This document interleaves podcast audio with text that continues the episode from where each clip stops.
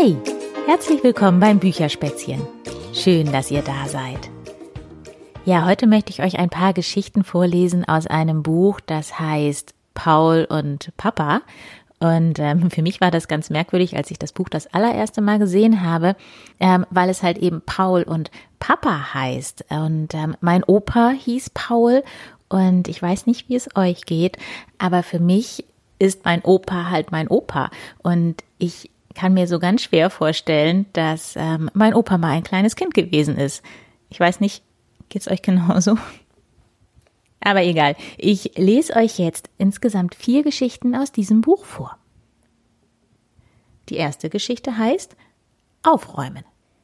Ich find's schön, dass wir zusammen wohnen, aber wenn ich groß bin, will ich euch nicht mehr dauernd sehen, sagt Paul und nimmt den roten Stift. Papa schluckt, und der Reifen, den er gerade an das Feuerwehrauto malt, hat plötzlich einen Platten. Wieso das denn? fragt er.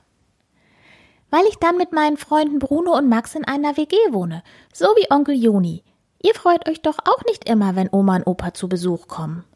Stimmt, sagt Papa, die kommen ja morgen, wir müssen noch aufräumen. Paul stöhnt. Aber erst malen wir das Feuerwehrauto fertig und das Feuer. Tatü, tata, ruft Paul noch immer, als er widerwillig seine Spielsachen in die großen Holzkisten räumt. Paul hasst Aufräumen.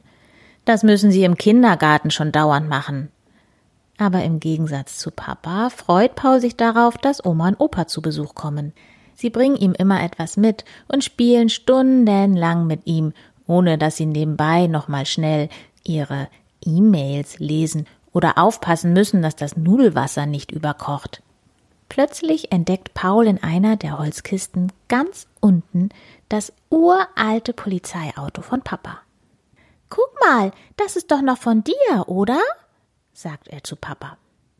Oh ja, das hat Opa mir mitgebracht, als er von seiner Amerikareise zurückkam. Ich weiß es noch genau. Papa setzt sich neben Paul auf den Boden und klappt die Türen des Polizeiautos auf. Weißt du, Opa war früher oft weg, immer musste er arbeiten, und wenn er dann von seinen Reisen zurückkam, gab's zwar immer ein Geschenk, aber Zeit für mich hatte er trotzdem nicht. Plötzlich sieht Papa ganz traurig aus. Paul legt Papa die Hand auf die Schulter. Ich glaube, hier hat es gerade einen großen Unfall gegeben. Auf zum Polizeieinsatz. Es rumst laut, als Paul die Kiste mit den Autos ausleert. Es wird eine richtige Massenkarambolage und sie brauchen vier Polizeiautos, drei Krankenwagen und sogar einen Rettungshubschrauber, um die Verletzten zu bergen. Wie sieht's denn hier aus? unterbricht sie plötzlich eine Stimme. Mama steht im Türrahmen und sieht gar nicht erfreut aus. Ich dachte, ihr wolltet aufräumen. Ja, sagt Papa. Wir haben auch schon angefangen, aber dann kam etwas dazwischen, springt Paul ihm bei. Okay, ich mach das Abendessen und wenn es in einer halben Stunde fertig ist, sieht es hier tipptopp aus, sagt Mama und verschwindet. Puh, sagt Papa und rollt mit den Augen. Paul und Papa denken sich ein Aufräumspiel aus, und so sind sie sogar schneller fertig als Mama mit dem Abendessen. Weißt du was? Jetzt freue ich mich auch auf den Besuch von Oma und Opa. Eigentlich ist es doch schön, dass Opa jetzt endlich Zeit hat, sagt Papa zu Paul, als sie sich die Hände waschen. Und ich finde es gar nicht schlimm, wenn ihr mich später doch öfter in der WG besucht, sagt Paul und lässt die Seife durch die Hände in Richtung Papa flutschen. Denn noch lieber als mit Opa spiele ich eigentlich mit dir. Und beim Aufräumen darfst du mir dann auch helfen. Papa fängt die Seife und grinst. So, jetzt blätter ich mal ein bisschen weiter zu einer der anderen Geschichten, die ich auch noch vorlesen möchte. Diese zweite Geschichte heißt Der Buddha-Mann. Da ist der Buddha, ruft Paul und zeigt auf die vergoldete Statue. Mann, hat der einen dicken Bauch. Und warum hat er immer die Augen zu? Weil er meditiert. Er denkt ganz viel nach und träumt. Oh, da kommt schon unser Essen sagt Papa. Erbsen und Rahmkäse für den kleinen Buddha, sagt die Bedienung und stellt den Teller vor Paul hin. Paul verzieht das Gesicht. Das ist aber nicht nett von der Bedienung. Doch als ihm der leckere Duft in die Nase steigt, kann er nicht mehr böse sein. Heute ist Samstag und nach dem anstrengenden Einkauf auf dem Markt haben sich Paul und Papa eine Stärkung beim Inder verdient. Es ist doch toll, mit Buddha verglichen zu werden, sagt Papa. Buddha ist sehr schlau und weise. Aber er hat so einen dicken Bauch, sagt Paul und schiebt sich eine volle Gabel in den Mund. Hm, ist das lecker.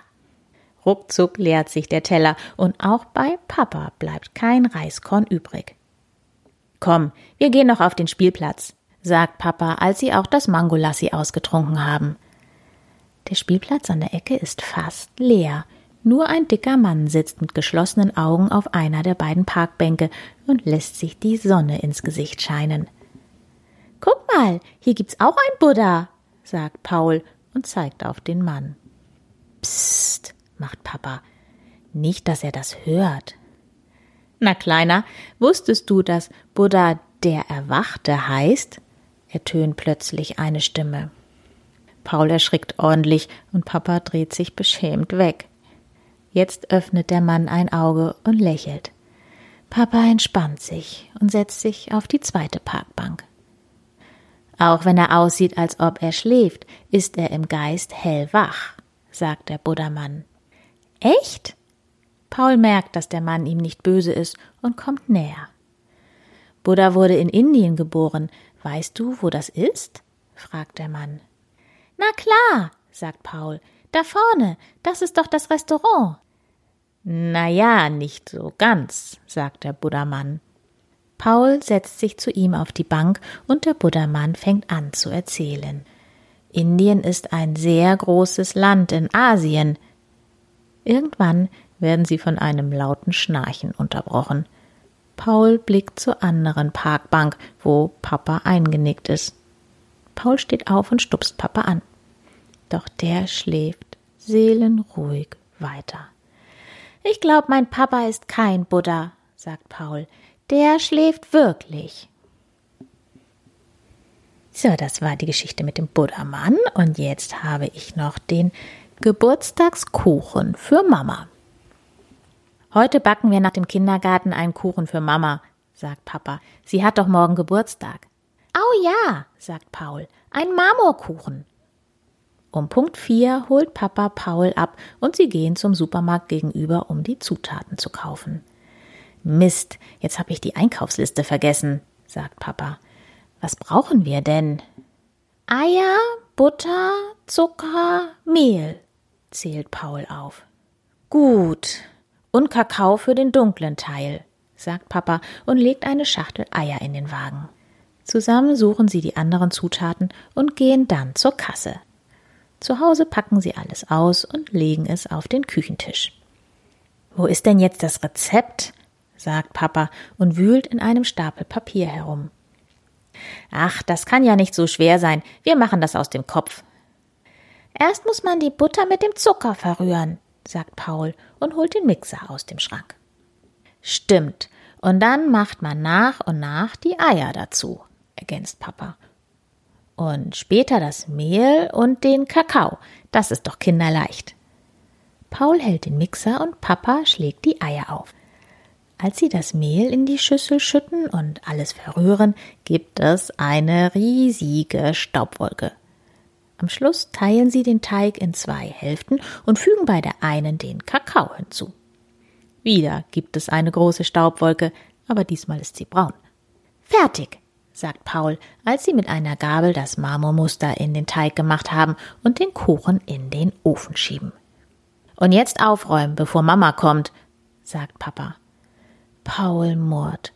Lieber will er die Schüssel ausschlecken, in der noch Teigreste kleben. Plötzlich hören sie den Schlüssel im Schloss.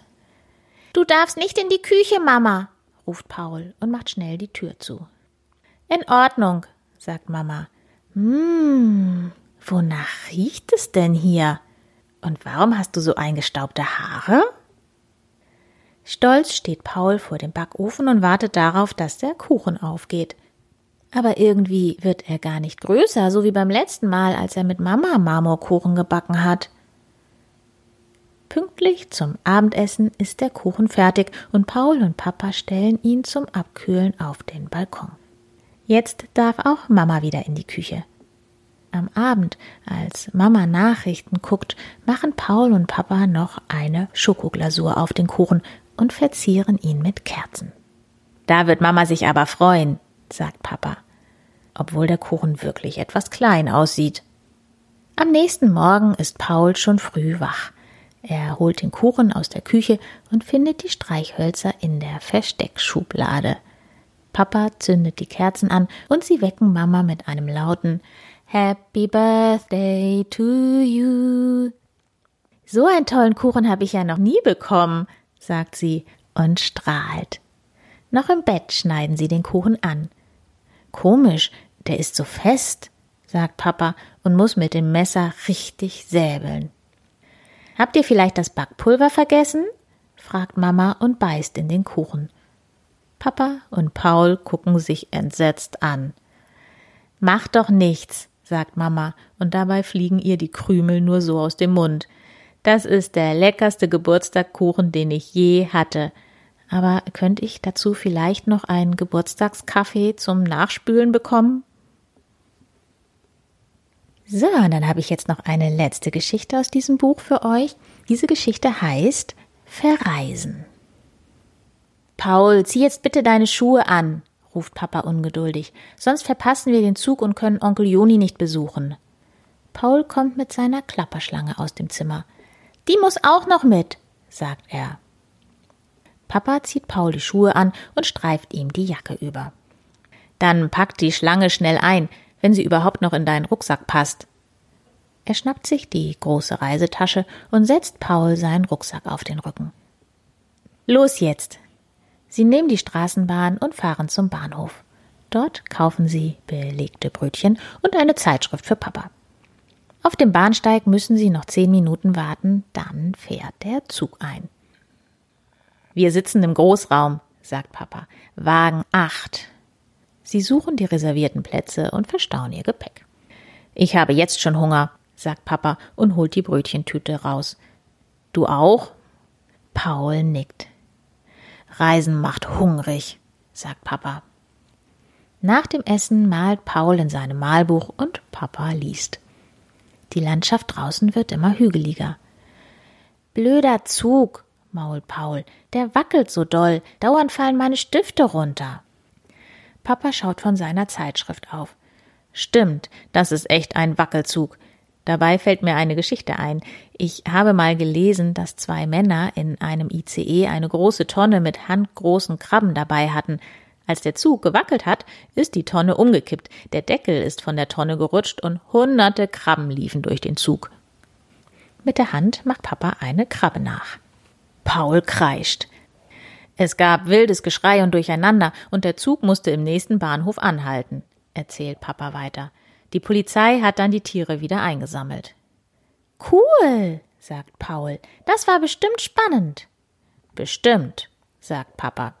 Aber der Zug hatte dadurch total viel Verspätung und die Leute waren sauer. Plötzlich kreischt jemand hinter ihnen laut auf. Papa dreht sich um und schaut über die Lehne nach hinten. Dort sitzt eine ältere Dame, die verängstigt auf den Boden guckt. Kann ich Ihnen helfen? sagt Papa besorgt. Da ist eine Schlange, ruft die Frau. Paul und Papa schauen sich an und müssen lachen. Das ist doch keine echte Schlange, sagt Papa. Heb sie mal auf, Paul. Paul steht auf und nimmt die Schlange. Entschuldigung, sagt er, die ist aus meinem Rucksack gerutscht. Ich muss mich entschuldigen, sagt die Frau. Ich habe meine Brille nicht auf und sie sah so echt aus. Zum Glück haben Sie nicht gleich die Polizei gerufen, sagt Paul. Dann würden Sie den Zug anhalten und wir hätten Verspätung. Den Rest der Fahrt hält Paul die Schlange ganz fest in der Hand. Was wollten die Männer eigentlich mit den Krabben? fällt ihm plötzlich ein. Die waren für ein chinesisches Restaurant bestimmt, zum Essen, sagt Papa und macht mit seiner Hand wieder eine Krabbe nach. Ih, ruft Paul. Dann doch lieber Käsebrötchen, sagt Papa. Willst du noch eins? Au ja, sagt Paul. Reisen macht wirklich hungrig. Ja, und mit dieser Geschichte mache ich Schluss für heute. Ich hoffe, ihr hattet viel Spaß dabei und sage Tschüss, bis bald, eure Berit.